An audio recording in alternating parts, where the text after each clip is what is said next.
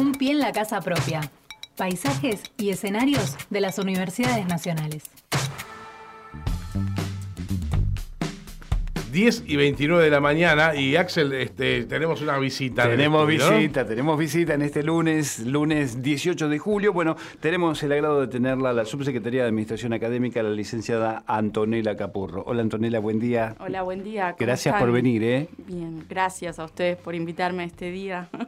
Bueno, si te parece, Fernando, ¿podemos empezar a hacer un raconto de lo que dejó este cuatrimestre, digamos? Este cuatrimestre que pasó tan rápido y a su vez tuvimos que tomar tantas decisiones, ¿no? Es cierto, es cierto. La vuelta a la presencialidad, eh, la vuelta a ver a nuestros estudiantes por los pasillos, que la verdad que fue muy emocionante, pero de repente llegamos a julio muy rápido. Sí, sí. Eh, las 16 semanas se nos hicieron bastante cortas para recuperar un montón de cosas, así que de cara al segundo cuatrimestre repensando las estrategias y los modos ¿Qué, es lo que notás de, lo que dejó la pandemia, digamos, en cuanto a esto de recuperar en los, estudiantes? Yo creo que muchos y muchas de, nuestros estudiantes y se habían eh, o la pandemia permitió la inscripción a demasiadas materias porque uno estaba dentro de las casas y, podía hacer un montón de materias porque podía abocarse mucho más al estudio o podía combinar estudio y trabajo en el mismo momento. Y creo que la pandemia lo que nos eh, luego de la pandemia, la pospandemia y la, y la presencialidad en las aulas hizo que, bueno, tuvieran que tomar decisiones de efectivamente cuántas materias uno puede cursar, volver a recuperar los tiempos de viaje. Tenemos estudiantes que, que, para poder llegar a las sedes eh, viajan en, tres colectivos o en colectivos y trenes, entonces volver a recuperar toda la, cuestión de, de, los tiempos que implica entre el trabajo y el estudio, llegar a las sedes, fue un factor que, que nos permitió ver que muchos estudiantes tuvieron que dejar materias. Ah, no no dejar definitivamente de cursar, pero sí repensar que cinco materias y, acercarse todos los días a la universidad eh, tenía un costo económico y un costo de tiempo también, claramente. Así que eso... El viernes lo repasábamos con Daniel Payarola también, ¿eh? Eh, que nos decía, bueno, este, en este cuatrimestre hubo la opción de eh, desdoblarlo entre presencial y este virtual. ¿Esto va a seguir así el, próximo cuatrimestre? Y nosotros queremos y nuestra intención, y venimos trabajando con los directores de, las carreras y las directoras, como así también con los decanos y decana, eh, poder tener más presencialidad el próximo cuatrimestre.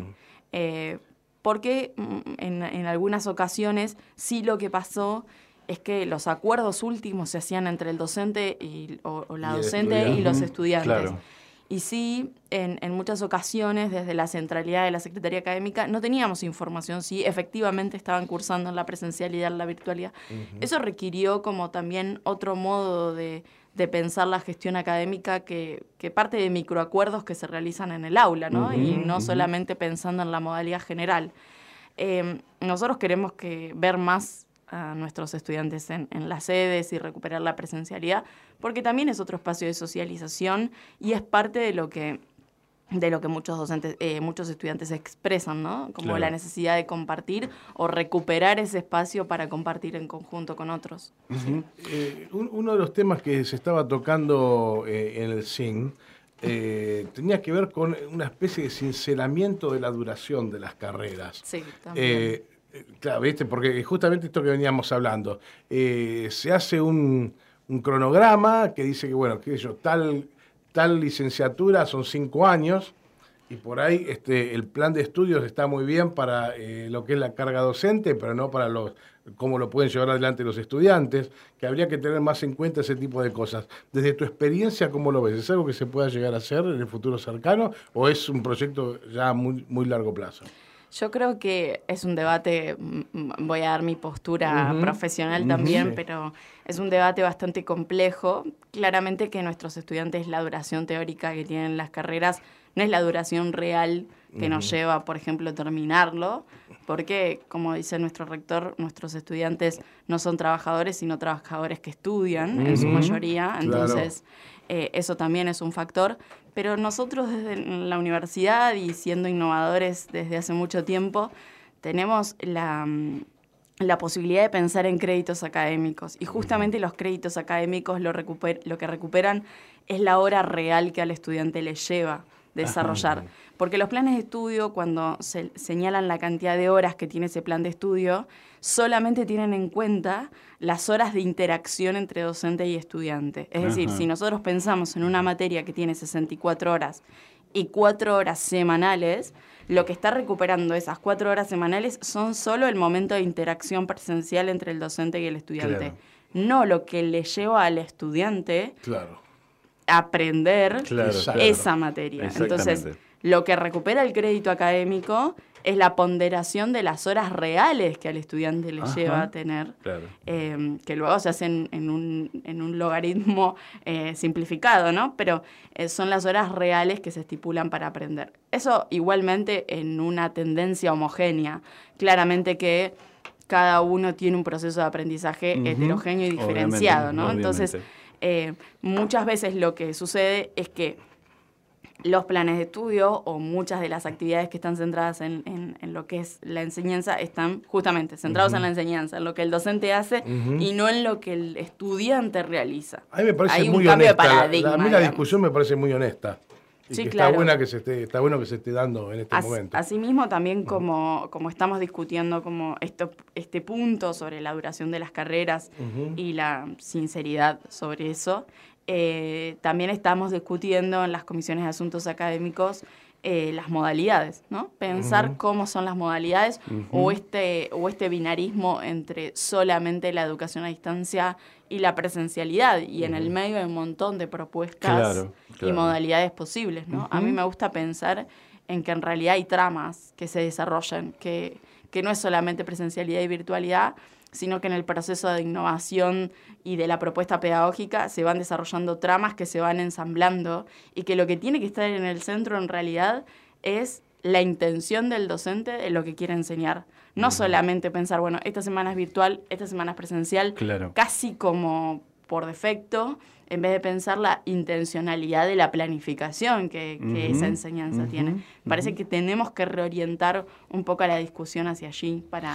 Sí, e- evidentemente la pandemia ha modificado absolutamente todo. Si bien hay educación a distancia, lógicamente nuestra universidad lo tiene y también obviamente la presencialidad, lo hecho es, en pandemia, digamos, hace como que hay que reestructurar todo. Exacto. Y estas discusiones que planteaba Fernando acerca de, bueno, de la hora real de los estudiantes es muy importante. ¿Cómo se implementa la hora real a tu juicio, por ejemplo?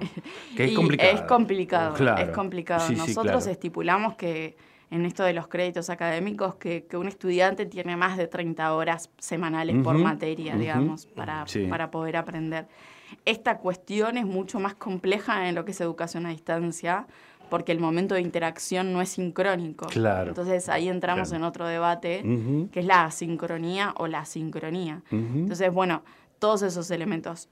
Es, es muy complejo porque, vuelvo a decir, no podemos pensar en una homogeneidad de cómo uno aprende. claro. Entonces, no lo podemos estipular de, de por sí. Siempre vamos a estar en una media, en una posibilidad de, eh, de, de tiempo, pero, pero más o menos eso es lo que en el sistema está mm, como bastante estandarizado, que es entre 27 horas y 30 horas, digamos, la hora que se valora, el tiempo que se valora para pensar en el aprendizaje. Está muy bien. Y eso, cuando uno se pone a pensar, es muchísimo tiempo, porque en una semana tener 30 horas para Claro, aprender una materia claro, es mucho. Y sí, es es mucho cierto, tiempo. es Entonces, la tendencia, y nosotros ahí estuvimos haciendo varios estudios durante el cuatrimestre de la Secretaría Académica, es ver la cantidad de asignaturas que sostienen los estudiantes. En nuestra universidad, los estudiantes sostienen dos, tres asignaturas por carrera por cuatrimestre. Ajá. Entonces, cuando nosotros vamos a los papeles teóricos y nos dice que un cuatrimestre tiene cinco materias, en realidad nosotros ahí ya tenemos que pensar que a ese estudiante cumplimentar ese cuatrimestre no le lleva un cuatrimestre, Claro. lleva dos, es un año. Claro. Entonces, bueno, esas cuestiones son Claro. las que estamos viendo.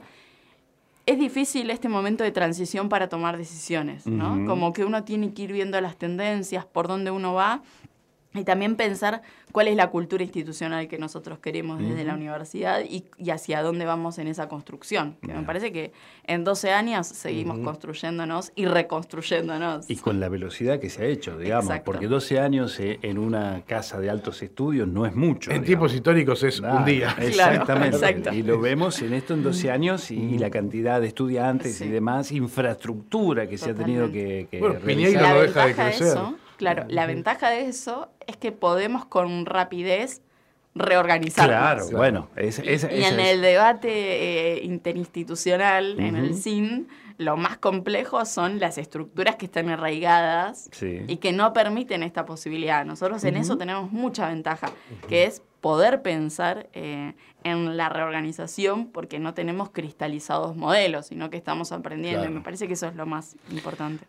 Ahora que estás hablando de este tema, me gustaría preguntarte acerca de, evidentemente también ustedes están en contacto con otras universidades, no solamente nacionales, sino internacionales, y que hay intercambio entre estudiantes. Digo, este, ¿cómo se ve? Porque evidentemente el fenómeno argentino, eh, por ejemplo, para universidades europeas, eh, suena bastante raro, ¿no? O sea, porque lo tengo en testimonios que hemos entrevistado acá de estudiantes que han quedado como alucinados por lo que se hace acá. Este, esto de que lo matamos con alambre, digamos, más o menos, este, porque ellos tienen como toda una convención, todo un armado, toda una estructura ya bien consolidada, cosa que nosotros, bueno, esto es lo que estamos diciendo, 12 años hicimos de, una, de la nada una universidad impresionante. Bueno. Eh, sí, es muy, la verdad es que nosotros venimos desarrollando en conjunto con Cooperación Internacional eh, de forma eh, compartida, digamos, porque ellos hacen toda la gestión de, los intercambios y nosotros la designación de materias y asignación de horarios en conjunto con las direcciones de las carreras.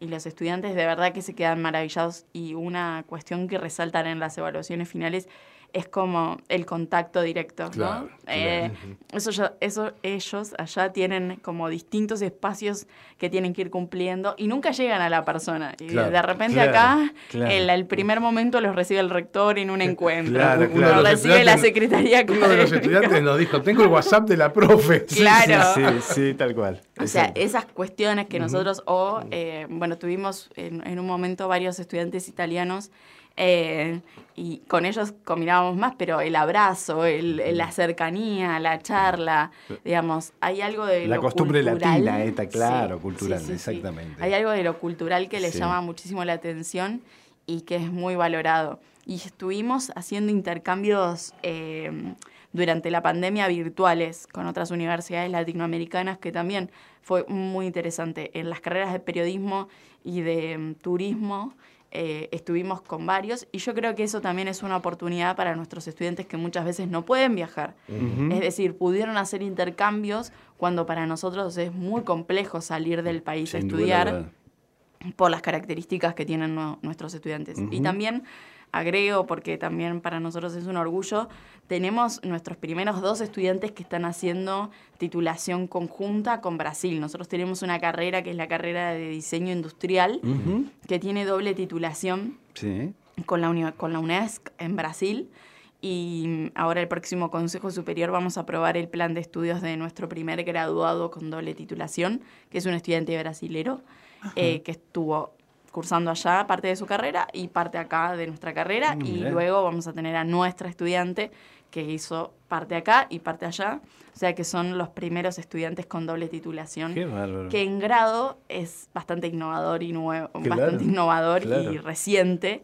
Así que la verdad que estamos muy contentos. ¿Y fue sencillo combinar? Claro, dos idiomas, ¿no? El trabajo de dos idiomas. Nunca vamos por las cosas sencillas, igual eso, lo sabemos. Eso es cierto, eso es muy eh, cierto. Pero, no, pero no, lo cierto es que Cayo hizo una experiencia muy interesante. Cayo se llama nuestro estudiante. Ajá. Eh, es una experiencia muy interesante y ahí lo que sí valoraban y valoran también nuestros estudiantes de intercambio es el trabajo con, la extensión dentro del currículum, ¿no? con nuestro trabajo social comunitario, llegar a lo local, llegar al territorio, poder pensar, como dice nuestra secretaria de Extensión, el territorio en las aulas y, y desde allí buscar el problema y no desde las disciplinas. Por eso lo interesante de que estén todos en el aula compartiendo y pensar el problema y no las disciplinas, porque muchas veces la academia lo que hace es pensar las disciplinas y a partir de allí los problemas y no el problema para poder encontrar distintas alternativas. Una de las cosas que hablábamos con uno de los estudiantes que venían de, Europa, creo que eran los italianos, es que ellos acá veían el sistema áulico, primero que no eran tantos, la forma, la forma como desordenada y que nada que ver tenía con esas ágoras o anfiteatros o tribunas que tienen ellos con un docente abajo que da la clase y se va. Los volvíamos un poco rebeldes en el, después cuando llegaban allá volver Los desordenábamos un poco. Totalmente, totalmente. Bueno, podemos decir entonces que tenemos, tuvimos un cuatrimestre con, más allá de las dificultades y que pasó rápido, aceptable. Sí, volviendo a aprender, ¿no? Como aprendiendo todo el tiempo. ¿Qué se viene? bueno, esta semana y, hace un ratito ya empezaron a desarrollarse los exámenes finales.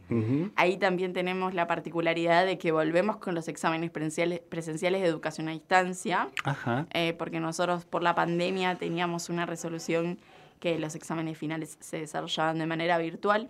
Así que esta primera semana es la que todas las materias que se desarrollaron en el primer cuatrimestre eh, eh, van a estar con finales presenciales. La particularidad de educación a distancia es que tiene el final presencial obligatorio. Claro, claro. Acá o en alguno de los nodos que nosotros tenemos con nuestras unidades de apoyo. Eh, así que ese fenómeno es como que el que también nos tiene como más ansiosos porque eh, después de dos años van a estar nuestros estudiantes de educación a distancia en nuestras sedes. Y por otro lado, bueno, las carreras que tienen. Nosotros también es cierto, y esto hay que reconocerlo, como tenemos la, la posibilidad de promoción, nuestros estudiantes en las etapas de regulares no son tantos los que vienen a rendir finales porque también está la tendencia de que promocionan. Entonces, eh, también los finales son menos. Pero bueno, esta semana exámenes finales. La próxima semana receso invernal, que todos estamos esperando. Con mucha ansia. Y a partir del primero de agosto, es decir, volvemos al receso y ya empezamos con las inscripciones a materias. Ah, sí, ya. Y el 16 de agosto empieza el segundo cuatrimestre. Ah, Quedó todo bastante más ajustado. Bien. Eh, 16 de agosto hasta el 10 de diciembre. Hasta el 10 de diciembre. Sí, y tenemos finales hasta el 23 de diciembre. Ah, bien. que vamos, a recibir la fiesta con exámenes. Está muy bien. Bueno, la, última de mi parte, la matrícula no aflojó nunca, ¿no? Estamos tratando de la sostenibilidad, ¿cómo? Estamos tratando de recuperar. Nosotros tuvimos un salto en la matrícula. Sí producto de la pandemia y de esto que comentaba como al inicio, y ahora hay que volver a, repensar efectivamente cuál es nuestra matrícula, ¿no? Pero tenemos una inscripción de más de 2.600 ingresantes para este segundo cuatrimestre. Ah, y eso también es una particularidad de nuestra universidad, que en este conjunto de pensar las universidades es bastante distinto, que es que nosotros tenemos todo duplicado, ¿no? Como dos cuadrimestres, cuatro inscripciones. claro. claro. Tenemos como mucho movimiento desde la gestión académica. Gente de alumnos agradecida. sí. Todas las áreas de la Secretaría Académica son felices en estos Me imagino que sí, me imagino que eh, sí. Por eso no quieren irse de receso invernal, quieren quedarse a ver si pueden seguir. Esta semana no es para nada un proceso ansiógeno de que termine todo. Eh, pero de verdad que, que todo eso hace que nosotros veamos que, que hay que pensar de vuelta cuál es esa matrícula que, Está muy bien. queremos. ¿no? Está muy bien.